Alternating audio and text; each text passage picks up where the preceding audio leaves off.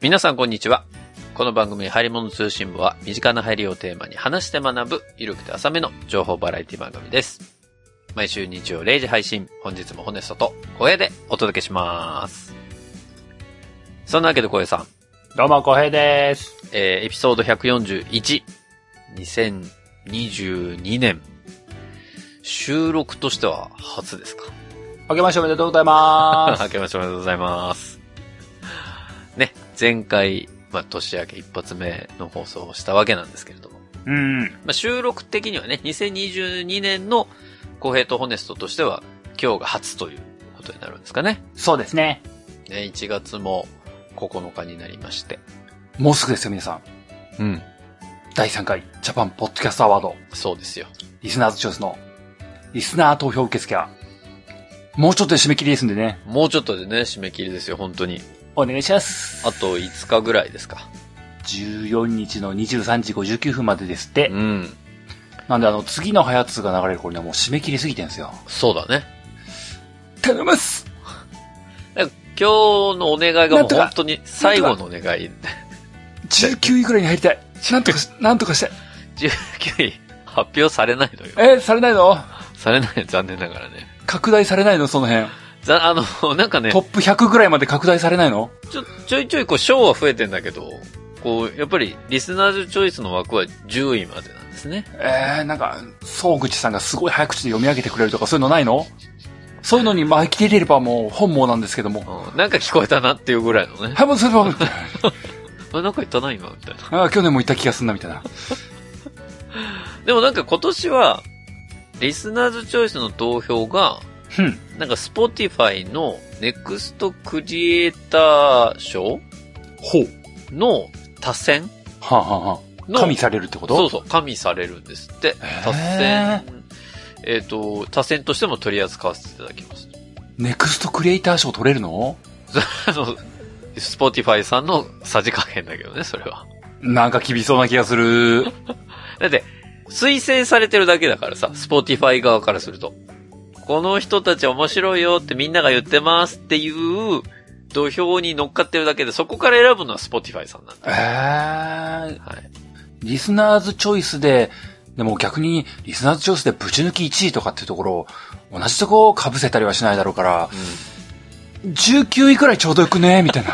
このなんか見えない感じちょうどよくね？あ、な。そういうことよ、そういうこと。そういうことか。だから、そうね、そういうことかもしれない。発掘したったでみたいな感じ出ない？出ない？出ません。あ、だからリスナーズチョイスの1位から10位を外した、11位から20位ぐらいはもしかしたら、ネクストクリエイター賞の対象になってくるかもしれないね。そこ狙う？耐えるか？狙ういやいや、でもね、厳しいな。これはもう本当に皆さん、1年に1回のお願いですから、皆さんに対してのね。そうだな、毎年お願いしちゃうからな。頼むぜみんな頼むぜもうすでにね、投票終わりました。早つに投票してくださった方々はもう本当にありがとうございます。今年もね。大好き。もう、そう。それ以上ない。我々は頑張りたいと思いますし、あの、他番組さんにもう投票したよっていう方はもうその番組さんはもう愛してやまない方々ですから。それもそれで大好き。うん。もうあの、逆に、いいと思う。漫画760が大好きで、もういいと思う。佐島さんいい人だもんな。しょうがない。しょうがない。逆にその上で我々聞いていただいてるわけですから。ね。ありがたい限り。そう、そう、そうなの。寛大なやつだな、本ですわな。ずいぶん、ずいぶん器が大きいな。大好きって言うてたやろ、今。で、まあ、こっからですよ。はいはい。まだ投票してない。出た出た、定型文来るよ。皆様、もう耳のかっぽじって聞いてくれよ。そして、投票をする予定のない方。予定のない方。今の時点でね。もう、いや、もうそんなんよ、めんどくさいもん、そんな投票なんて。ね。めんどくさがりさんか。うん、もうやってそんな。投票なんめどうせ僕の一票が投票されたところで変わらないでしょうと思っている。そこのあなた。ダメ、絶対。我々はあなたの一票もお待ちしておりますよ。も、お待ちしておりますよ。はい。ぜひね、流行り物通信簿。流行りの流行という字は漢字。りはひらがな。物はカタカナで通信簿は漢字というね、非常にわかりづらい。めんどくせえなほんとめんどくせえな。ええ誰だこんな名前つけたの後でちょっと見つけ出してね。ちょっと、叱っときますから。我々ですけどね、ええここら辺ね。え自分か。ー ぜひ、もう本当に数分で終わります。あの、推薦理由とかも書かなくてもいいです、最悪。ホネストがよく風邪ひくとこでいいよ。うん、もう本当に。みんなその理由でもいい。どうしよう、総口さんにそれ読まれたら。そうよ。もうこのね、投票理由はホネストさんがよく風邪をひくところにあるというところでね。それ日本放送で流れる未来見てえな ぜひそういう面白い未来をね、皆さんと一緒に作っていきたい。ホネストが、よく風邪ひくって電波に乗る様見てえな AM1242 にね、ぜひ載せていただきたいと思いますけれども。まあまあ、あのーそう言っても、ね、まだ投票していない方、ぜひお願いしたいということで、最後の我々からのね、お願いになりますので、頼ますよ、本当に。お願いします。今年も、夢を見させてくれおよ読みさせていただきたいなと思いますよ。ね。はい。ということで、ジャパンポッドキャストアワードに関するお知らせは以上で終わりになるんですけれども。シューンって閉じてきたよ。終わり方よくわかんないのよ、毎回これって。どう次の話題に展開していけばいいのか全く見えないからね、これね。もう普通にカット前提でいいと思うけどなということでね、はいはい。今年収録としては一発目、えー私が話を持ってこさせていただいたんですけれども。はいはい。まあ前回ちょっと小江さんの投資の話だったじゃないですか。そうだね。まあちょっとね、なんかこう、おふざけするとは言いながら、なんか僕がちょっと前のめりに聞いたせいで、まあなんか、真面目だったよね。終始ね。うん、あの、ホネスト成分がちょっと多くなってしまった。反省しておりましてね。うんうん。ちょっと今日は、もっと砕けた話題持ってこようかなと。砕けた話題？はい。ちょっとこう、もう、楽して聞けるような、そんな話題を持ってこようと思って選びましたよ。なるほど。えー、ということで今日はですね、うん。えー、皆さんのお持ちの自分の情報が、ちゃんと自分で管理できてるかな？あ？自分の情報だと思っていたのに、はもしかしたらあなたの情報は他の人に掴まれてるかもしれないですよ、という。あ。なんかすごい、お堅い情報番組集がするなえなんだろうなー、危険啓蒙会。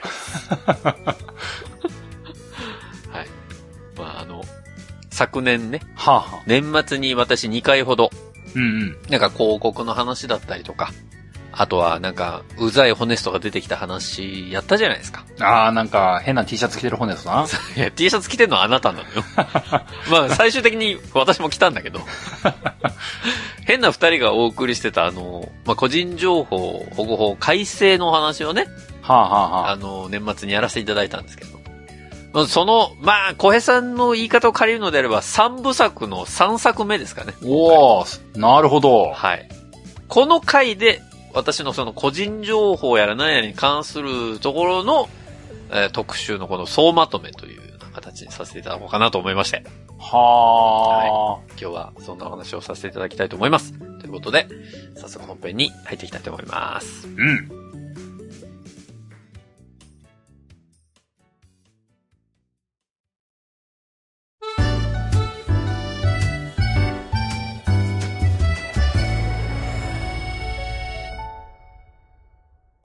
本編です。うん。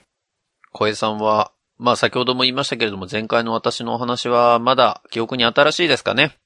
あの時は確か、濃厚白田淵の話だから、今回は、ああれだよね、新しいサムライマックの話をすればいいのかなって今、冒頭のオープニングのとこで思ってた。なんかトリプルベーコンだなんだってやつね。そうそうそうそうそうあれねあ、炙りシューとかそういう話をすればいいんだろうなって今こう、ぼやーって思って構想を練っていたよ。まあ、あの、ちょっと、まあ、マックの話も出てくるかもしれないけど、まあ、一旦置いといてね。あ、あ、そうですか。まあ、前回の話何したかっていうと、うん。常にうざいホネストが出てきたお話だったわけですよ。まあ確かにな。何やらこう、小平さんにプレゼントを送りたいだなんだって言いながら、うんうん。こう、小平さんの情報を、小平さんの知っているであろう人からこうね、盗み聞こうとしているホネストがいたわけじゃないですか。そうだね。あの、特定班としてのスキルが大いに活かされたよね。でもあれはホネストの、特定できたのはホネストの功績じゃないんですよ。はあはあ。要は周りのマックの店員さんとか、うん、うん。まあ、ヨドバシの店員さんが、うんうん。口が軽かったおかげで、まあ私はその情報を得られたわけですよ、ね。周りがズボラがゆえに。そういうことなんです。で、まあ最終的にはその、サイトに訪れた時に下に出てくるそのクッキー許可しますか同意しますかみたいなやつは、あれはもうホネストだと思ってくるみたいな話をしましたけれども。そうだな。もう、もうすぐだぞ、そのホネストいっぱい出てくるの。そうよ。もう4月になったら途端に増えるからね、みんなね。うん。ええホネストバナーって呼ぼうな、もう。だな。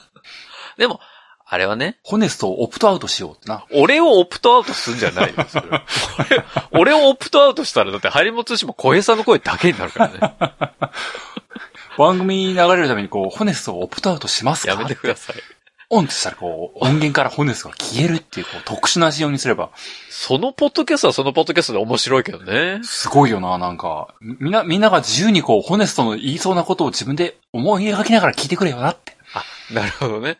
あの、小平さんの回だったらそれは成立するけど、俺の回だと成立しないから ずっと、おおそうなのかって小平が言ってるだけだな。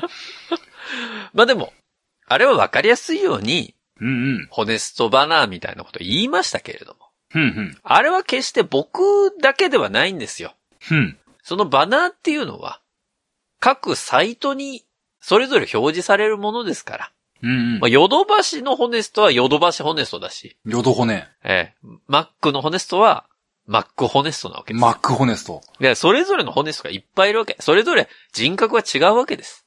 みんな人格ちょっと違うんだ。うん。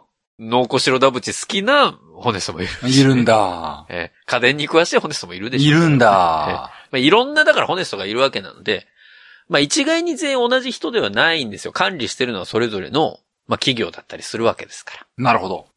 まあ、そういう違いがちゃんとあるっていうことを踏まえた上で、まあ、あれはホネストバナーだなと思っていただきたいんですけれども。はあ、はあはあ、あの時は、もう単純にあのバナーやばいみたいな話になったじゃないですか。ふんふん。ホネスト出てきたら、うわ、うぜえな、このサイトみたいな感じに思われているかなというのをちょっと危惧しておりまして。そうだな。改めて、ちょっと前回の振り返りからちょっとさせていただきますけれども、ふんふん。あれ、バナー出ること自体は、全然、やばくもなんともないわけですよ。まあ、同意を求めてくるんだからな。そう。だから、同意を求めてこないサイトに比べると、同意を求めてきているサイトの方が、ちょっとなんか、あ、気使ってくれてんのかな？っていう感じになるわけね。まあ確かにな。まあ現実世界でもあるよね。誠実なんだけども、うんうざいっていうのはあるよね。いや、な俺のこと言われてるよね、ちょっと。うんとも言えないな、それは。確かに真っ当なこと言ってんだけども、うざいっていうのは確かにある。あるよね。当たり前のことを当たり前に言うホネストみたいなのいるからね。え えそういうのと一緒よ。まあでも、聞いてくるだけまだマシみたいなところがあると思う。そうだな。聞かないホネストはいよいよだもんな。いよいよよ。あいつ裏でなんかやってんなみたいな感じだからね。本当だよな。全然このサイトだとホネスト出てこねえんだけど、大丈夫このサイト。気づいたらなんかもうすぐ耳元にいたりするからね。そう。ど、どうしたし、どうし、しませんでしたっけみたいな。そのホネストはちょっとぜひ気をつけていただきたいんだけ怖い、ど、怖いわ。まあ聞くだけマシっていうところあるんだけど、なるほどね。ただね、あの、聞きゃいいって話じゃないんですよ、これまた。え？で、その、使いますよ、使いませんよ、みたいなところを出す。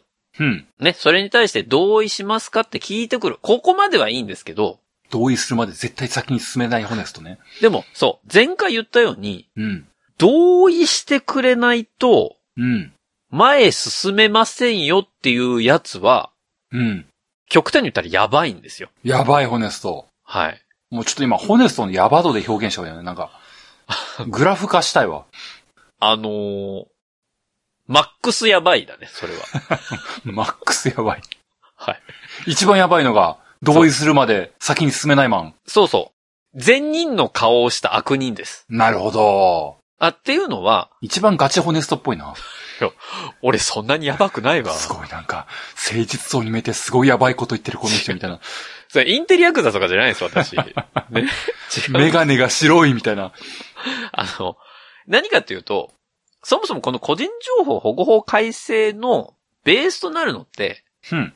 同意をさせるかさせないかを見てる人にちゃんと委ねてくださいねっていうのがベースなんですよ。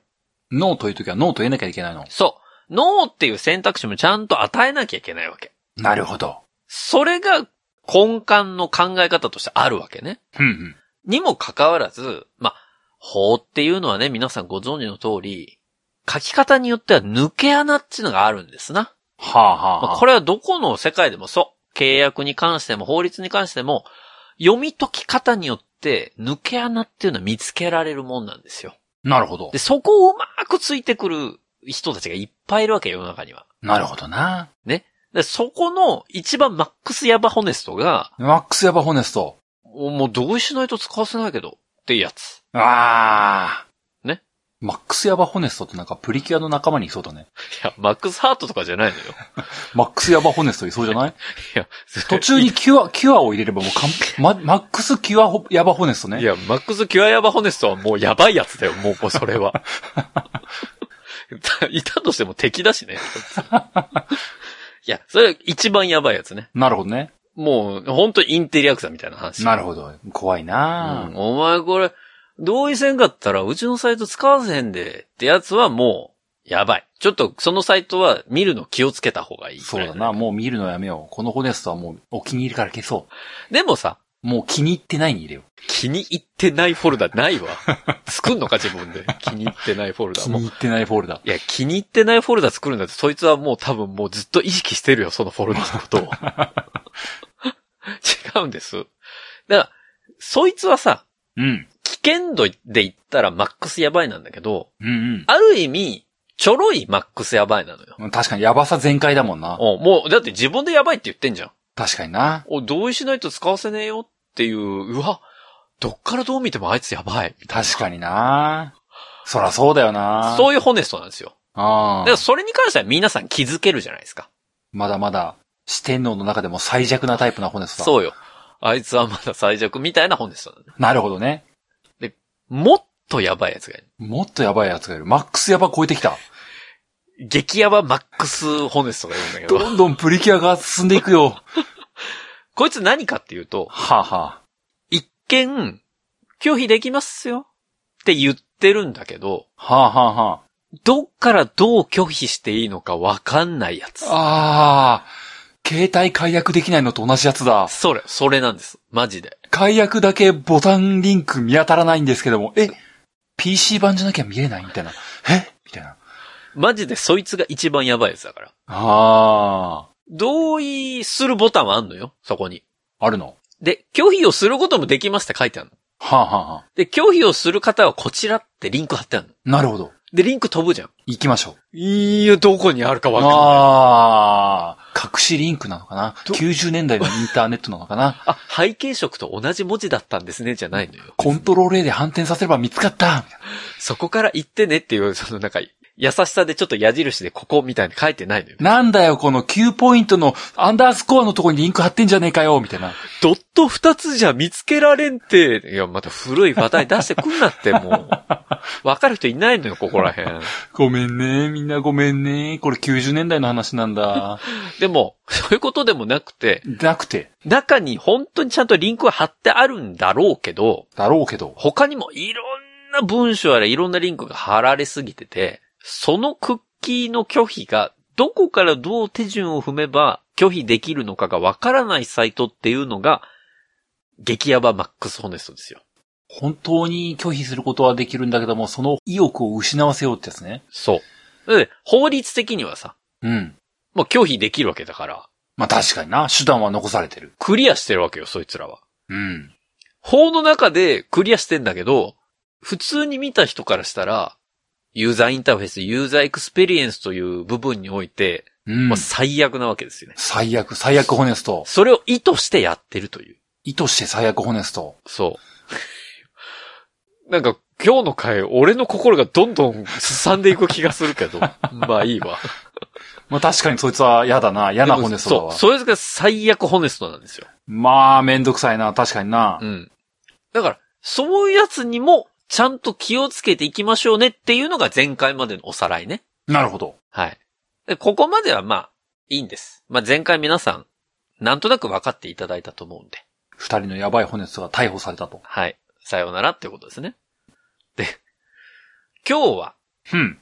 前回の、まあちょっとね、あの、小平さんが背番号10の T シャツをずっと着ていて、まだ来てます。ホネストがずっと書き回ってるっていう、ちょっと世界線の違うところのお話を皆さんにしたと思いますけれども。早く同意するホネストをこう、同意しねえよって蹴り返したいよな。今日のお話は、うんうん。そんな、もうすでに友人という関係に、おそらくなっていただろう、小平とホネストのうん。出会いの物語出会いの物語。と皆さんにお届けしたいなと。急に情緒的な話になってきたぞ。まあだから、エピソードゼロですよね。出た出た。仏盛り会かな、これ。あれ？まあ、呪術回戦でいうところの今の映画版。ああ、無理やり引っ掛けてきたよ、これ。えーこれ来年の、来年の日経トレンドのやつ意識してますよ、これ。大ヒットしてますから、これ絶対入りますよ、呪術回戦。ここでギリ触れてます、みたいなね。またやるよ、こいつら。かすってるっていう話をね。多分、あの、今年の年末またやってますから、皆さん。ああ、これもう、これひどい。覚えておいてくださいね。で、今日、そう、出会いの話なんです。はあ、はあ。出会いの話って言っても、うん。何のことやる皆さん分からないと思いますんで、そうだね。その出会いの物語をお話しする前にですよ。うん。またちょっと座学に戻らせていただきたいと思います。なあ、また座学が始まるのか。はい、すいませんね。ちょっとつまらない時間続きますけど、はあ、はあ。我慢して聞いてください。なるほど。今日は何かというと、うん。改正個人情報以下に関わらず、はあ。もっとやばい問題っていうのが今巷で起こってるんですよ。ホネストはやばいが多いな。便利な言葉ですよね、やばいって。いろんな言葉にやばいが使えますから。でも、これは有々しき問題なんです。はあ、はあ、はあ。で、なんでかっていうと、前回にもちょっとお話ししたんですけど、ほう。小平さんは、うん。サイトとか利用するときに、うん。利用規約だったり、プライバシーポリシーだったりを、うん。ちゃんと全部読んでますかっていう話をさせていただきました。ありました、ありました。で、まあ、小平さんは、まあさすがに全部は読んでないかなっていう話をされてましたけれども。うん。これをお聞きのみ皆さんも、うん。おそらくそういう方が多いんじゃないかと。うんうん。まあ、そうじゃないの？まあ利用規約なんてさ、最初の数分読んでさ、ビーって飛ばしちゃうじゃん。べーってね。で、プライバシーポリシーなんて開いて閉じてだけじゃん。べーってな。それで、皆さんは同意するボタンをさらっと押してるわけですよ。そうですね。これが、今のこのインターネットにおけるうん。最大の問題点なんですね。最大の問題点。最大の問題点かつ、悪いことをしようと思ってる企業からしたら、うん。最高のポイントなんですよ。まあ、同意してっからな。そうなんです。うん。で、今日はこの、利用者プライバシーポリシー読まない問題にちょっと切り込んでいきたいんですね。はあ、はあ、はあ。はい。で、これがいかにやばいかっていうのを皆さん全く理解していないだろうと。ほうほそれを今日、改めてちょっと私の口からお話しさせていただきたい。う。なるほど。で、このプライバシーポリシーっていうのが一体何なのかっていうところの、あの、まあ、座学なんですけど、はあ、はあ。これどういうものかって小江さんは理解してますか？プライバシーポリシーがどういうものか？はい。プライバシーポリシーって具体的に何について書いてあるあるものだと思いますか？ええその企業のうん。個人情報とかのお取り扱いうん。基準とか、うん。お作法みたいなことを書いてるんじゃないですか？そうですね。もう答えとしてはパーフェクトです。プライバシーポリシーっていう書かれ方をするときもあるし、まあサービスによっては個人情報の取り扱いについてという風な文言で書かれてる場合もあります。そうだね、確かにあるね。まあこれらはね、ほぼニアリーイコールだと思ってください。ふんふん。まあプライバシーポリシー、括弧個人情報の取り扱いについてみたいな表記がされているところが多いので、うん。基本的にはその企業側、まあサービスを提供する側が、うちの会社では個人情報の取り扱いはこういう風にしてますせっていう宣言をしている場なんですよ。なるほど。で、ここに書かれている通りに私たちは個人情報を取り扱いますから、うんうん。これに同意ができるんだったら皆さんサービス使っていいですよっていう宣言文でもあるんですね。なるほど、なるほど。つまり、これに同意をするということは、ことは、その時点で、利用者側にも責任が生じるっていうことなんです。です。な、死みたいな感じになったけど。でもそういうことなんですよ。なるほどね。企業側にももちろん責任はありますよ。じゃあ、その会社のプライバシーポリシーに、最終的になんとなくで管理しますって書いてあったら、うん。最終的になんとなくで管理しますっていうのを認めちゃいました。そういうことです。ある意味共犯数ってこと？ある意味ではそういうことですね。マジ？だからプライバシーポリシーの中身を全く読まずして、先ほど小江さんが言ったように、適当に扱いますとか、うん。もういろんなとこにばらまいちゃいますって書いてあったとしたらよ。したらよ。まあそんな風に書くところはほぼないんだろうけど。まあまあまあまあな。でももしそういう風に書かれていて、うん。それを読まずにあなたが同意したとしても、うん。そこには利用規約と個人情報の取り扱いについて同意した上で、えー登録しますっていうボタンを押してしまっているので、まあ、それはそうだよね。あとあと、適当に管理するなんて書いてるじゃねえか、そんなの知らねえよって言っても、うん。いや、同意したやんって言われちゃうってことだよね。そう。あなたは同意しましたよねと。だからしっかりそのボタンを押さない限り、うちのサービスは使えない仕様になっているので、あなたは同意してますよねその利用規約とプライバシーポリシーに同意してますよねっていうことのこの事実は揺るがないわけなんですよ。とんだグヌヌ案件だな。そうなんです。さっき言った、激ヤバマックスホネストと同じ立ち位置ぐらいやばいやつまあなあ最終的に同意してるからなすそう。だ同意イコール、そこでお互いの契約が成立したことになっちゃうからね。そうだね。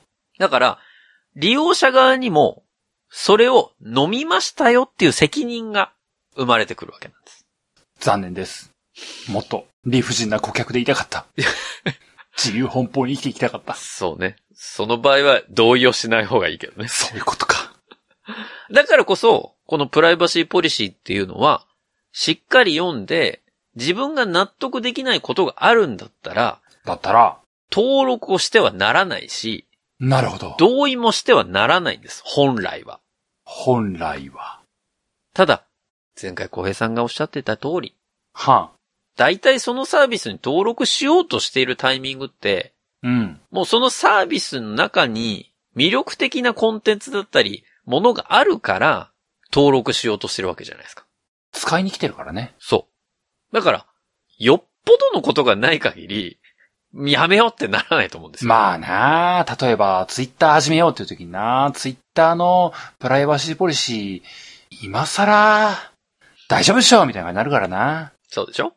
しかも、ここでなんかいろんなバイアスがかかってくるんですけど、うん。利用者数1000万人とか書かれると、まあ、そんな人たちがね、同意してんだから、問題ないっしょって思うじゃん。まあね。まあ、それこそね、もうサービス始まったばっかりだぜみたいな時に登録する人でもなければな、うんみんな使ってるしっていうバイアスは確かにかかるよね。そうでしょ？ただ、私がここで言いたいのは、その新しく始まったサービスに限らず、うん。今運用されてるサービスの中にも、うん。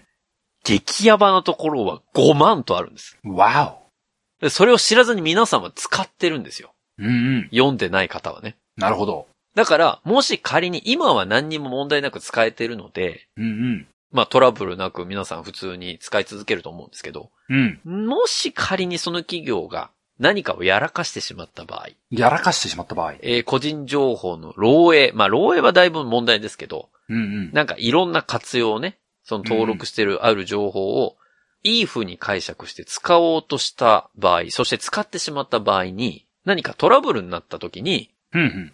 初めてその会社がやばいっていうことが分かってくるので、なるほど。そうならない限り皆さんやばい状態でずーっとそのサービス使ってるってことになるんですよ。まあね。現実、ニュースとかにならない限りは、そどう使われてるかはわからんからう。ね。そうでしょ？だからこそ、まあ今すでに登録してしまってるのはもうやむを得ないです。やむを得ない。もうだって同意してますから。そうだな。同意した以上はもう、思う存分使うか。まあその精神で別にいいと思うんですけどね。あの、全部が全部やばいわけじゃないのでもちろん。ただ、これから、もしね、登録しようとしているサービスがあったりした場合には、ちょっとそこを気にかけていただきたいなというふうに思うわけなんですよ。なるほど。ただね、このプライバシーポリシーじゃあしっかり読みましょうって言った時に、うん。まあ、ホネストが言ってたからちょっと開いてやるかと思って開くじゃないですか。うんうん。で、ちょっとスクロールしたら、画面の右端に出てくるスクロールバーの短さに、愕然とするわけですよね、皆絶さん。望だよな。これ第何条まであんだよ。どんだけ読まなあかんねん、これ。しかも最初はサービスの定義から始まるわ、これ。こんなん読んどられらんやん、こんなん。絶対長いって。まあ、そんなんに時間割いてるぐらいだったらもういいえ、飛ばしちゃえ、飛ばしちゃえ、みたいな心情にどうしてもなると思いますので。本当だよ、もう仕事で見てんだからもういいだろうってなるよ。いいよって。日常生活は見たくないよって。今日は、私、ホネストがですね、はあ、はあ、皆様に、プライバシーポリシーの、ここを押さえとこうっていうところを伝授しますので。出たぞ、法律さんって。ここさえ、まあ、ここさえっていう言い方はあれだけど、うん。プライバシーポリシー長くて全部読めないよ。こんなん読んでられないよっていう人が多いと思いますので、そういう方はぜひ、今から言ううん。5つのポイント。5つのポイント。大きく分けて5つポイントがあります。うん。この5つのポイントが書いてあるところさえ読んで、うん。それで納得できれば、できれば。そのまま使っていいと思います、私は。おー。その他のところは、まあ、ザレ事だと思ってください。ザレご、ザレごと随分なんか、ざっくりされられたよ。まあでも、大事なんだけどね。法務部の人が一生懸命考えておるのに。いや、大事なんだけど、それはどちらかというと、企業が自分自身を守るために書いてあるようなことだから。そうだな。なんとかの場合責任は負いませんってめっちゃ書いてる、これ。そうそうそうそう。だから、そうではない、この利用者側にかかる、この5つのポイントね。うんうん。これを押さえておけば、ある程度は皆さんも簡単に判別できるようになりますから。へー。今日はそのポイントを皆さんにね、皆さんと一緒にこう確認していきたいなというふうに思いますよ。ふんふん。で、まず、一つ目。ふん。誰がその個人情報の取得主体なのかというところです。取得主体なのか？はい。まあ、ここで、前回に引き続き、ホネストと小平に出てきていただきたいと思いますけれども。どうも、小平です。どうも、ホネストです。ということで、二人はまだ、友達でも何でもない状態だと思ってください。イエス会社にちょうど入社して、集合研修が始まって、お互いのことはちらっと見たことあるかなぐらいだけど、同じ一応寮なんだよね。っていうぐらいの関係性だった時だと思ってください。その情報知ってる人も、もはや結構少数派なんだけどな。その前提。え、多分今はもう亡き寮でね、二人が出会った頃だと思ってくださいよ。はあ、はその時って、まだお互いに友達になったとか知り合いになったとかっていう段階じゃないじゃない。から要はプライバシーポリシー交わしていくわけよ、二人は。ええー、そういうことあんの？リアルじゃないけどね。その頃から同意しましょうよ T シャツ着たの？うんだとしたら、多分今二人はポッドキャストやってないから。やばいやつ認定されてるから、俺 でもまあまあ、こっからね、二人じゃあ、あ、じゃあお願いしますっていう段階で、人間だとあんまりないんですけど、はあ、はあ。今回はあえてサイトと、この利用者という立場、まあ企業と利用者という立場を、小平さんとホネストに置き換えてちょっと考えていきたい。なるほど。で、要は、小平さんが、ある企業のサイトに訪問する。つまり、ホネストと友達になろうとしたとするじゃないですか。ホネストというサイトを見ようとしたってこと？わかりづらい。あ まあでもそういうことです。あ、ホネストなんか面白そうだなと。あ。なるほど。ちょっと、なんか話してみよう。まあ、とりあえず、ちょっと、なんか知り合いにぐらいになっとこうかなっていうタイミングで、ホネストに話しかけに行くとするじゃないですか。なるほどね。で、その時にプライバシーポリシーっていうのがあるんですよ。おいおい、ホネスト。うん。なんか T シャツに書いてあんな。読んでみよう。なっけ。ホネストの T シャツのスクロールバーめっちゃ長え。で、そのところには、取得したいっていうのが書いてあるんですけど、はあ、はこの時、私はホネストですって書いてあれば、あ。はあ、はあ。あ、こいつの名前はホネストなんだなと。ホネストが取得したいなんね。はい。私は、えー皆さんと友達になる時には、えー皆さんから得た個人情報は適切に扱います。by honest. みたいに書いてあるわけですよ。なるほどね。このホネスというやつは個人情報を一応しっかり扱おうとしてるわけだ。うん。大事。うん、ふんふん、なるほどと。なるほどだか。らそこがチェックポイント。うん。普通のプライバシーポリシーでも、大体冒頭に書いてあります。え、じゃあ、ホネストというサイトを訪れてるのに、ホネストじゃないやつが扱おうとしてる場合があるってこと？あるんです。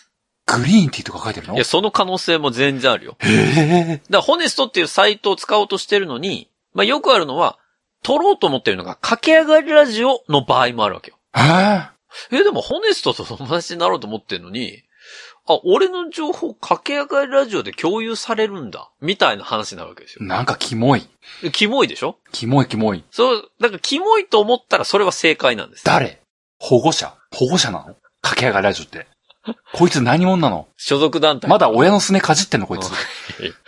ラジオってついてるけどな。どんな、実家どんな感じなんだよ、こいつ。でも、そのホネストやばいじゃん。そうだね。ちょっと、うん。えおやおやってなるじゃん。まだ仕送りもらってんのかな、こいつ。この、後ろについてるこの団体何なんだろうな、みたいになるじゃん。そうだね。そのサービスを運営してるところじゃないところが書いてあったら、うんうん。一旦やばいと思ってください。まあね、それはそうだよね。現実でも親会社みたいなのがやるのがあるもんね。そうそうそう。あ、そうなんだ。一回そこでね、う。うん。あの、やばいセンサーちょっと、ピピピッと反応させてください。まあ確かにな。この骨となるやつはな、ちょっと、なんか、一人で行動できないやつっぽいぞ。うん。やべえぞと。やべえぞ、こいつ。すぐグルになって囲んでくるかもしれない。そこが、ホネストって書かれてたら、一旦スルーしていいんですよ。うん。スネオホネストなのかもしれない。バックにジャイアンいるのかもしれない。なそこクリアしたとするじゃないですか。なるほど。で、二つ目。一旦よし。一旦は主体はホネストだったと。でポイント二つ目ね。はいはい。利用目的が何なのか。そうだな。この個人情報を取得する利用目的は何なのかっていうのが、だいたいさっき、我々が取得しますよって書いてある、すぐ下ぐらいに書いてありますわ。本当だ。なんでホネストに電話番号をしなきゃいけねえのって話だもんね。やだよってまず思って。何の目的なのって。それは LINEID 教えてよ、それは。LINEID も聞きたいの？電話番号だけじゃなくて。ちょっと連絡なんで、なんでよ？なんでよ？それは、あんま使ってないインスタの ID じゃダメなの？じゃあ、それは小江さんとお友達になる暁にはやっぱり LINE もしたいから、?LINE もしたいから撮るのね。LINE もしたい、おお話ししたいから撮るし、インスタでも同じことできるダメなのいや、まあ、インスタでもいいよ。使ってるんだったらインスタでもいいよ。じゃあインスタにしといてよ。LINE 欲しいって言わないでよって。あと、電話もしたいから電話番号。絞ってよ、絞ってよ。いや、全部聞こうとすんなよ。じゃあ目的書いてあるじゃん。電話したいからって書いてんじゃん。俺。電話したいっていい、ダメだよ、電話は同意したくないよ。同意したくないんだったら帰ってよ。か帰る、帰る、もうやだ、帰る。でもそういうことなんです。あの、利用目的はちゃんと、本来なら全部書いてあるんです。だから僕の T シャツには、LINE を二人でしたいから LINEID 教えてほしいって書いてあるし、はあ。電話をすることもあるかもしれないから電話番号教えてほしいって書いてあるし、はあ、はあ、その二つが通じなかった時にメールしたいからメールアドレスも欲しいし、多いな、もう。うんなんかそその二つ通じなかったらもう諦めろ、その日は。こっそり誕生日もお祝いしたいから、誕生日も教えてください。あ、来週、小平さん誕生日じゃん。なうるせえ、早速うるせえよ、早速って。誕生日も教えてほしいし。っていう、この情報をなぜ取りたいかっていうのを理由とともに書いたんですね。はあ、はあ、はあ。じゃそこの利用目的が、なんか怪しいのあったら、危険信号をちょっと発してください。そうだな。どう考えても、電話番号はいらんだろう。LINE があれば通話もできんだから、いらんだろう。そう。あとね、あと、名前聞く必要なくない？いや、名前は教えてくれよ。名前呼ばなくていいよ。名前を教えてくれ。そこは教えてくれよ。呼ばなくおい、て呼ば、おい、なあなあしか呼べない。呼ばなくてもなんとか会話できるから大丈夫だよ。本人がいる場合はな。それはなんとかなるけど。まあでも、そういう感じで利用目的ちゃんと書いてある中に、はあ、は僕がちょっとね、気をつけてもらいたいなと思うのは、あなたの写真とかあ。うん。画像のアクセス許可を求めるものだったりとか、うん、うん、うん。あとは、アドレス帳のこのアクセスを OK にしてくださいとかいうやつとか、はあはノート見せてみたいなノリね。うんあと、GPS 情報を取りますとか。怖い。この3つ書いてあるやつは、なんか、それ専用のサービスじゃないのに、それ取得しようとしてるやつは、ちょっと、センサー働かせた方がいいと思まあ確かにな。位置情報ホネストに渡す必要なくねーってなる。全くないじゃんだってホネストと別に遠くから連絡取れることないし、待ち合わせすることもないしな。あと、小江さんの携帯端末に入ってる画像の情報を、俺が見る必要ないじゃん。もう、なんか建前ではフラッシュ時計作るからとか言ってるけども、お前何枚画像使う気なのよ。っていうことなのよ。気持ち悪ってなるよね。っていうことなの。だから、地図アプリとかね。うん。なんか、そのインスタで写真を投稿するアプリとか、そうだな。そういうものだったら、まあ、GPS 情報とか、その画像へのアクセスっていうのは許可しないとサービス使えないから、そうだな。いくらアドビプレンスなるけどもな、そんな画像いらんっしょってなるよな。それは許可していいんだけど、そうじゃない、普通に、なんだろうな、なんか、自分の体重管理します、みたいなうんうん。アプリに対して、GPS 情報提供する意味なくない？っていう、そこの、ちょっともやもやね。うんうん。これ何のために本当に必要なのかこれみたいな情報があるところは、ちょっと要注意しといてください。なるほど。うん。なんか使われてるなって思ってください。ついでに持ちかけてくる本ですよね。うん。あ、あ電話番号聞いたし、ちょっとさ、あの GPS も許可しといてよ。っていうタイプのやつ。まくし立ててきたけど、なんかいらなくね今のみたいな話だよね。あ、え、いちょ、え、何？みたいな。な、な、な、今 GPS って言った？おい、ちょぼてって。で、そこにちょっとアンテナ張っといてほしい。なるほどな。いや、その利用目的っていうところに、本来はちゃんと書いてあるので。根詰めると慌てる本ですよな。うん。いやいや、別に、あ、いや、でも、もらっといた方がいいでしょみたいな。そいつはやばい。うんで。気をつけてねっていう。これが二つ目のポイントです。はいはい。で、三つ目。うん。これ結構重要です。うんうん。個人情報の利用目的を変更する場合、どうやって利用者の同意を取得すると書いてあるか。変更するときね。はい。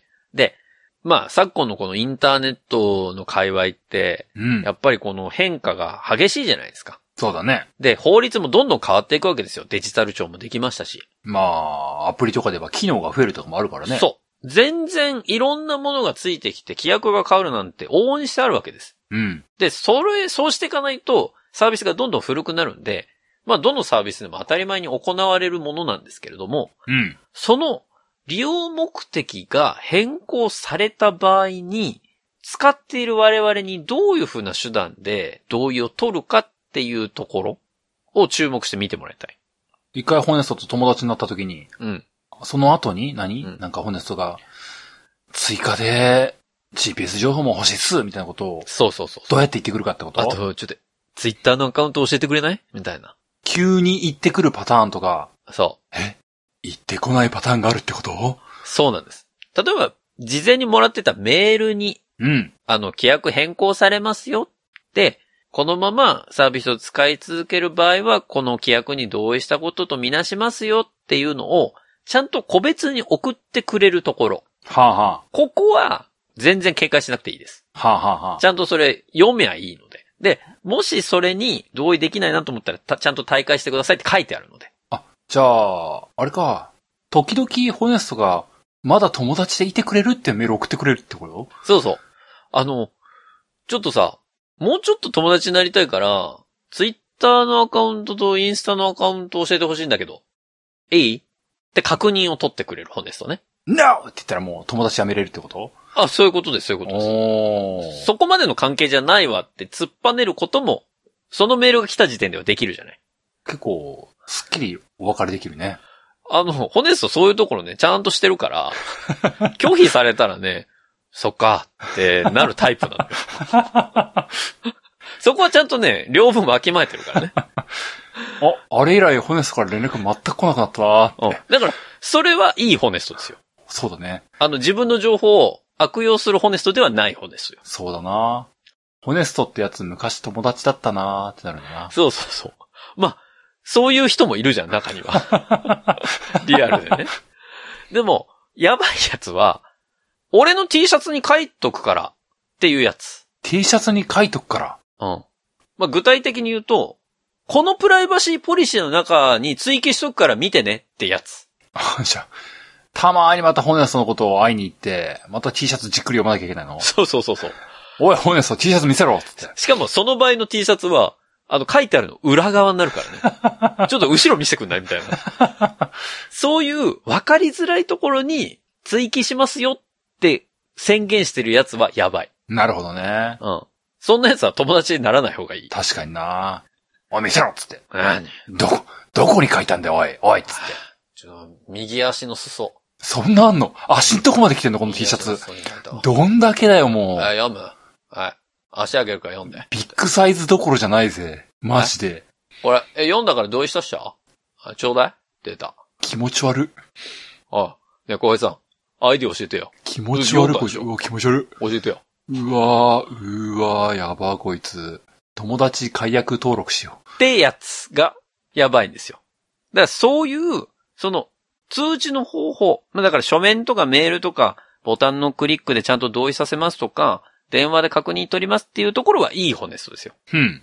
そうでない、もううちのサイトに掲載しとくから、まあタイミングで見に来てよってやつは大体やばい。まあ、確かにな。で、ちなみにどうやばいかっていうと、うん。こうやってるところは、普通に個人情報保護法違反です。はー。で違反になる可能性が高い奴らなので、ちゃんと通知してないと。そう。ちゃんと通知しないといけないんだけど、そうやってないのは個人情報保護法違反になる可能性が高いんで、その企業丸々やばいです。まるまるやばい。で、これが駆、け上がりラジオ含めてやばい。そうよ、そういうことよ。やばい。やばい番組だった。あの、駆け上がりラジオはいい番組ですかあ、らね。本当？そうなの？ぜひ聞いていただきたいと思いますけどね。今ちょっと休止中。やばい番組。あの、そういうサイトは、ひょんなことから警察に見つかると、はあの、停止処分とかになるんで、サービスが止まる可能性が大です。は休止したよな、あの番組。あれ？墓穴掘った。あれ？刺された。そういう理由でからじゃないな、そのあの番組休止したんは。怖い怖い怖い怖い怖い。いや、マジで偶然重なって俺もちょっと鳥肌立ってしまった今。そういうことじゃないですかね、かけられてもね。でも、本当にそういうところはやばいんで。なるほど。これが三つ目のポイント。うん。四つ目。まだ四つ目かやばいな。えー、個人情報の第三者提供、共同利用について書かれているところの項目をよく読んでくださいといね、共同利用について。はい。えー、先ほど言った、取得主体にもかかってくるところなんですけど、はあ、はあ、例えば僕が取得してて、ホネストが取得しますって上では書いてるんだけど、うん。僕のグループ会社みたいなのがあったとしよう。まあ、家族がいたとしましょうよ。かけラボってこと？かけラボに？かけラボでもいいし、ベビストでもいいですベ、よ。ベビーストでもいいベビーストもうベビースとも呼べない年になってきちゃったけど、そうそうだね。思いっきりキッズだよね、も キッズストだと思ってください。言いづれえな。まあ、だからホ、ホネストキッズがですね、骨キッズが。いたとして、うん。僕が取得したいなのに、うん。あの、ホネスト系で共有しますって書いてあるところがあるんです。公平の電話番号を。あ、今日、うん。あの、ちょっと子供にも教えるわ。あと、ちょっと、妻にも教えるわ。骨さん頭おかしいのかなって普通に思っちゃうよね。人で言ったら普通に思うじゃん。そうだね。なんで共有してんのってなるじゃん。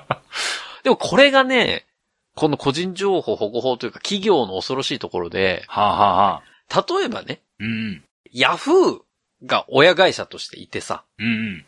その子会社がいっぱいあるわけじゃない？そうだね。今ちょっとヤフーを例に出したんだけど、うん。別にヤフーがやってるっていう話じゃないんですよ。うんうん。だ例えとしてそういうグループ会社がいっぱいあるところで、うん。ヤフーが取得したいって言ってんのに、そこに紐づく子会社にも全部共有しますってもし書いてあったとしたら、うんうん。これヤフーやばいじゃん。まあでも微妙なラインだよね。なんとかかんとかファイナンスとかね、こう、あ、グループの経営か、金融決済系なのかなとかね、こう、あ微妙なよくわかんない感じの名前があったりするからな。でも本来は、うん。そういう利用目的のところにもちゃんと書いとくべきなんだよね。なんで、この会社がいるのかと。そうそうそう。第三者提供するのに、この会社にこういう目的で出しますっていうのは、第三者提供っていう項目に書いてあるんです。書いてある。あの、ちゃんとした企業であれば。それこそヤフーとかちゃんとしてるので、うんうん。ヤフーだったらちゃんと書いてあるし、うん。あの、オプトイン、オプトアウトを選択できるようにわざわざページも設けてあるんですよ。ふんふん。あそこの会社は。うん。だから、あの、ここには出したくない、ここには出していいよっていうのは、ちゃんと選択できるようになってるので、そういうところはいいんです。ただ、そうでなくて、うん。うちのグループ会社に全部共有しますせ。とだけ書いてあったりとか。ホネスト家で共有するって言ってたさっきのパターンだ。そうそうそなんで、ホネストキッズに渡すの？う。うん。理由がわかんないじゃん。わかんないよ、本な当なんで、第、第三者提供をさらっとやりますって書いてあるの？みたいな。なんでって。それが、明確に書いていないところは、まずやばい。まずやばい。まずやばい。そして、共同利用っていうところに、グループ会社でもない会社がつらつら書いてあるところ、これもやばい。そうだね。なんなんだろうな、これ。マーケティングの会社なのかなみたいな。よくわからんな、みたいな。なんちゃら会社に提供しますってて利用目的が全く書かれてないとか。なんかの合同会社なのかなみたいな。そういうところは基本やばいです。ただ、そのマーケティングのところに使うときに、利用目的としてこういう風な、その広告のために使いますよ、この会社に提供しますよって書いてあるところは、法律的には問題ないですし、皆さんがそれを同意できるのであれば、同意してもらっても全然構わないですね。まあななんとかキャンペーン事務局で使うんだろうな、みたいなな。そうそうそう。とかちゃんと書かれてればいいんです。だから第三者提供のところとか、えー個人情報の委託っていうところの項目があったとしたら、そこに書かれてる内容が自分でちゃんと理解した上で、同意できるかどうかっていう観点で見てください。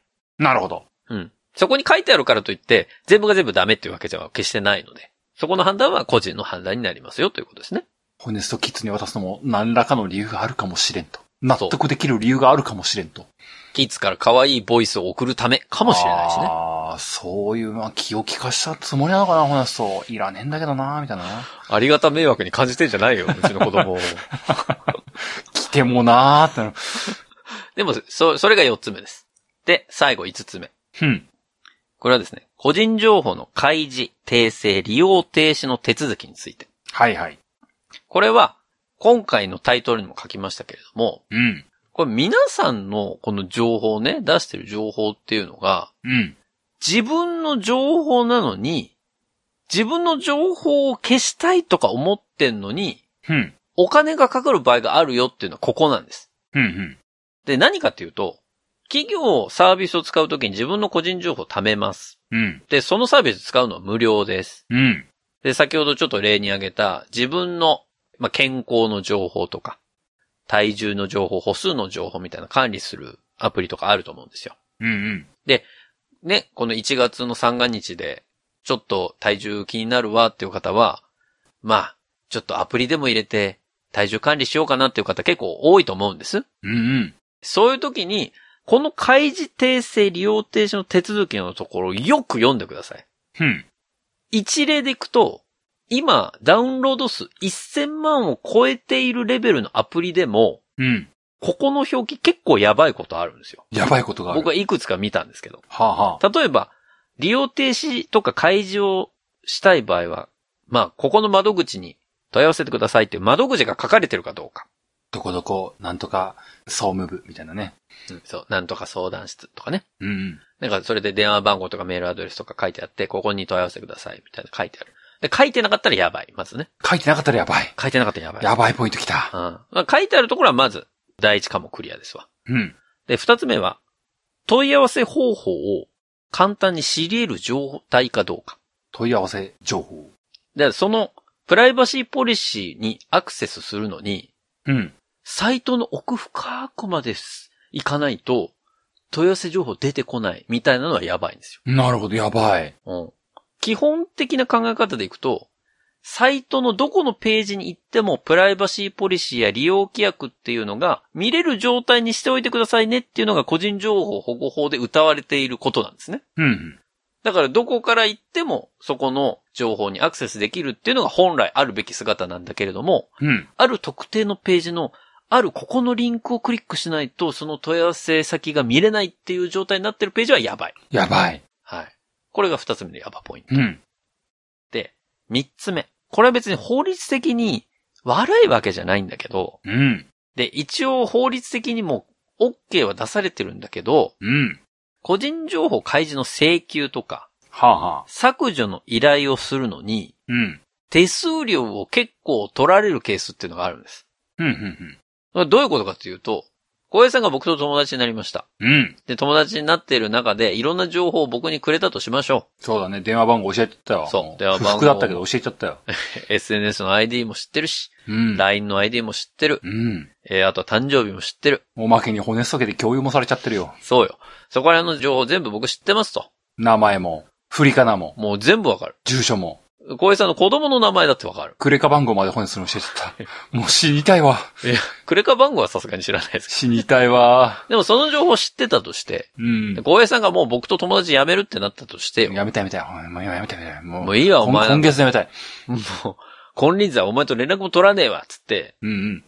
ホネストサービスを大会するとするじゃないですか。大会する、大会するも大会するのお金かかんないんですよ。ん。うんうん。でも大会するからといって、ホネストが持ってる情報は残ってますよね。うわ、気持ち悪い。あー俺、昔友達小平ってやつがいて、あいつの子供、こういう名前だったな。うわ嫌な感じだな、これ。電話番号これだったな。うわそういえば生年月日これで、みたいな、情報はホネストの中に残り続けてるんですよ。残り続けている。忘れろ、忘れろ。でも、嫌じゃない？そうだな。嫌だな。だって、大会するってよっぽどそのサービスのこと嫌いになるか、なんかじゃない？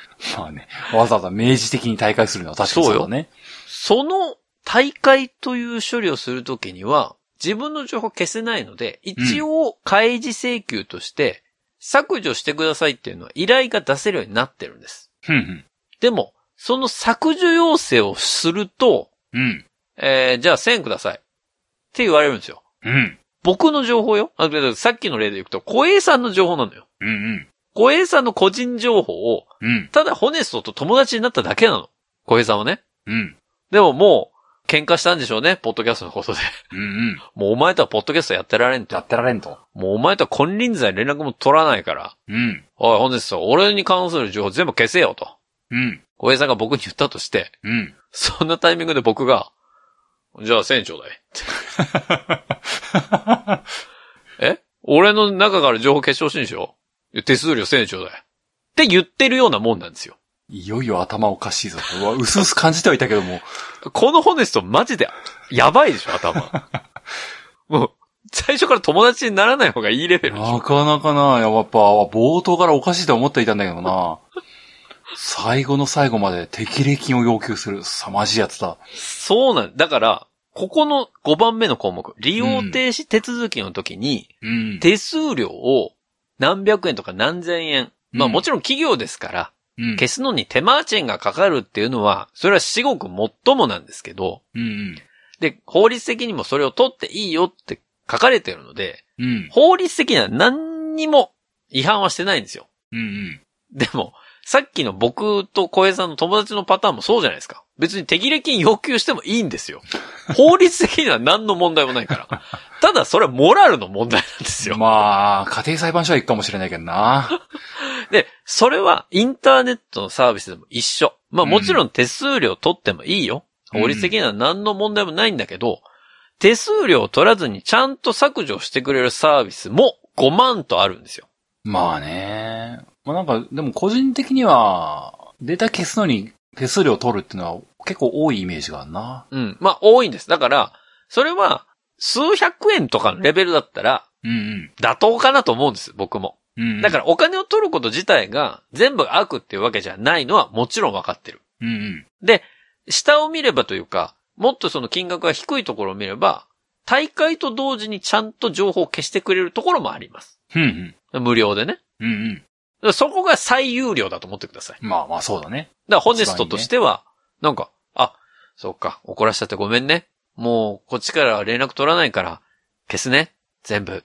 で、消してくれるホネストはいいホネストですよ。昔ホネストってやついたなーってもう、綺麗な思い出になっていくね。そうそうそう。恋人の関係でも一緒じゃないですか。なんか、ああ、あいつ、最後、綺麗さっぱり別れれたなっていう恋人みたいなもんですよ。後腐れのないホネストな。一番後腐れあんの金要求してくるやつでしょ？あ？お前何別れんの？じゃあお前5万ちょうだいよ。みたいな。もう、なんで付き合っちゃったのかしら。後腐れしかないでしょそいつ。私なんでこんな人や好きになっちゃったのかしら。そいつと、もう、人生を最後まで生き続けますっていう場合だったらいいよ。まあなんか、うん、そうだね。その、うん別れ話を切り出さなければ知らなかった事実なのかもしれんな。うそうそうそう。ーん。もうそいつとだって幸せに暮らせばいいわけじゃん。でいいのよ。サービスもそのまま続けりゃいいんだけど、いずれ別れの時が来た時に、初めて知るぐらいだったら、最初の段階からそういうやつだっていうのは書いてあるから。そうだな、なんか、ど、どこぞの奥さんのな、インスタですごいなんか、独白ログみたいなね、レポみたいなのであるパターンあるでしょ？そう、あるこの話濃すぎるわーって。こんなやつだと思わなかった。いや、実は T シャツの端っこの方に書いてあったよ。みたいな。T シャツの端っこの方に。あの、ズボンのこのめくったう裏側に書いてあったんだよ。でも、読まなかったから。読まなかったなっていうのがインターネットの世界なんです。怖い。ね。だからこれインターネットになった瞬間に、皆さん、プライバシーポリシー、全く読まずに同意したサービス、めちゃめちゃあると思うんですよ。そうだね。でもそれは、中にはいいホネストもいたかもしれないし、うんうんさっきみたいに手切れ金を要求するホネストもいるかもしれない。そうだな。でもそれを読まずに皆さん、いろんな人と付き合ってきてるわけなんです、今。いろんな、そうだね。ね。いろんなの、同意してるよね。だ企業になった瞬間に皆さんそこら辺の、なんかセンサーが、こう、バーンって壊れるのか、うんサクサクって同意しちゃうんですけど、あ今日みたいに、擬人化してください、一旦。利用規約読むときは、一旦擬人化して、今の5つのポイント。この5つのポイントを、もう一回思い出して、そこのポイント読んでください。そしたら、え？あの人なんか、外面すごい良さそうな感じだけど、あ、なんか前の彼女に聞いたら、手切れ金5万要求されたって言ってるわ。みたいなのが分かってくるわけですよ。あ。なるほどね。でそこをちゃんと理解した上で、いや、手切れ金5万要、まあ、請求されたとしても、私はこの人といたら幸せだって思えば、そのまま同意して使ってくれればいいし。なんか、ちょっと、うん。ダメ女の予感がするぞ、その子。大丈夫か？目を覚ませ。まあ、ダメンズウォーカーですよね。多分、ね。そのホネストやばいホネストだぞ。マックスやばいホネストだぞ。そう。だから、そういったところを、ちゃんと利用規約、プライバシーポリシーには書いてありますから。うんうん。そこをしっかり読んだ上で、同意できないものは、そのサービスは使わないっていう選択肢を持っていいんじゃないかと。なるほど。そういうね、今日はコエとホネストの出会いから別れまで お話をしたわけなんです。そうだね。えー、皆さんは、これからいろんなアプリ、サービスで使うときには、こういうポイント、気をつけて見ていただきたいなと思いまして、三部作の最終作とさせていただきたいと思います。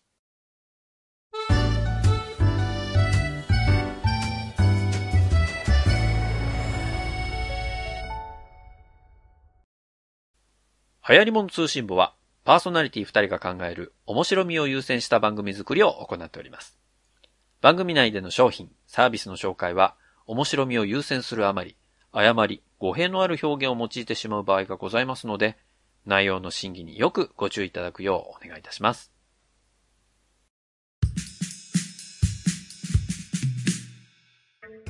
エンディングです。うん。長かったね、今日も。やばいって何回言ったかなあのね、俺、やばいっていうのをやめた方がいいよね。でも、やばいんだよ。ああ、語彙力。な、やばいっていうのが、まあ一番わかりやすいからやばいって使ってるだけなんだけどね。やばいなこそれはやばいぜ。でも本当に自分の情報を守るっていう意味では、皆さんちゃんとプライバシーポリシー読まないとダメだよっていう、この、特にこれから広告、インターネット広告と言われるものがさ、うんうん。まあ、前回も話したけど、テレビ広告を上回ってきたわけじゃないですかうん。うん。で、そうなると、そこら辺の個人情報の使いたい人たちってめちゃめちゃ溢れてくるんですよ。まあ、そういうことだね。まあ今でも溢れてますけどね。まあ、最悪広告ならいいんだけどね。それ以上の部分だよね。まあそうね。広告別に最適化されても配りはしないっちゃ困りはしないからね。うん。まあ、でも、さっき、象印のサイト見たからって、やたらと右側に象印の、あの、アピールされても困るんだけどね。まあまあ、まあまあ、それは今もがそうだからさ。まあね、だからそういうのに使われてるってだけなんで、広告ぐらいだったらいいんだけど。そう。それよりも何かこう、深いものがあるパターンもあるからね。そう。だそういう時にはぜひ気をつけていただきたいっていうのと、今言ったポイントが、仮に全部守られてないところがあったら、うん。あの、企業として危ないところなので、やばい企業来た。うん。危ないところなんで、漏洩のリスクも高いわけですよ。そうだね。個人情報の。管理がずさんだぜ。ずさんな本日だぜ。そうそう。そんなずさんなホネストとは付き合わない方が絶対いいからね。確かにな。真面目が取り柄のホネストが、ずさんな管理してたらもう、お前ホネストなのかって話だからな。もう、そいつはホネストじゃないけどね、きっとね。まあ、そういうわけで。まあ、個人情報を取り扱う企業に個人情報を預けるときには、そういうね、注意をしていただきたいというところとともに、うん。じゃあ自分たちもちょっと振り返って考えてみると、グッズのね、募集した時とかには、個人情報収集してたけど、プライバシーポリシー掲げてなかったなっていう反省も込めてね。ホネストがグッズ販売してるときは、ホネストは主体者になってるのかな？なってないよな。でも、グッズ販売の時は、すずりの時は、僕は個人情報は僕は見ないので、あれはすずりさんなんですよね。はうん。だから、僕は皆さんの住所とか名前も一切わからない状態で販売してますから、あれは問題ない。まあ、すずりさんの個人情報の取り扱いの中でやっていただいて。あ。でも逆に、すずりを信じれるかっていうジャッジをしなきゃいけない。あ、まあ、そう、そういうことです、そういうことです。まあ、僕はすずりを、僕もね、利用するときに 利用規約見てるかっていうと、さらっと流してるんで、なんとも言えないんだけど、いや、今一度ちょっと見てみますけどね。うんうん。あとはその200回記念とか過去にいろいろこう、送ってたじゃないですか。そうだね。ああいう時も個人情報の取り扱いってうちのサイトとしては特に歌ってこなかったので、まあもちろんね、僕はこういう性格なんで、個人情報を受け取ったものに関してはちゃんと削除してますし、それを他に転用するとかっていうのはもう絶対にありえないので、そこはご安心いただきたいんですけど、まあ次回からこ、こんなね、注意喚起の回やっておきながら、うちが掲出しないっていうのもあれなんで、次回もし何か、あの、プレゼントしますっていう時には、それなりのものは用意しようと思いますので。それなりのものだって。はい。あの、そこはご安心いただきたいなというところでございます。うんはい。ぜひ、まあ皆さんこういうサービス、あの、大丈夫でしょうかみたいな不安あればね、お便りで送っていただきたいと思いますよ。お便りは番組ホームページのお便りフォームからお送りください。番組ホームページは、ハイリモン通信簿で検索するとアクセスいただけます。また、ツイッターをご利用の方は、ハッシュタグハヤツを使ったツイートも募集中です。皆さんからのメッセージお待ちしております。そんなわけで、ハリモン通信簿、エピソード141は以上でおしまいです。また次回お会いできればと思います。お相手は私、ホネストと、小平でした。それでは皆さん次回までごきげんよう。さようなら。また来週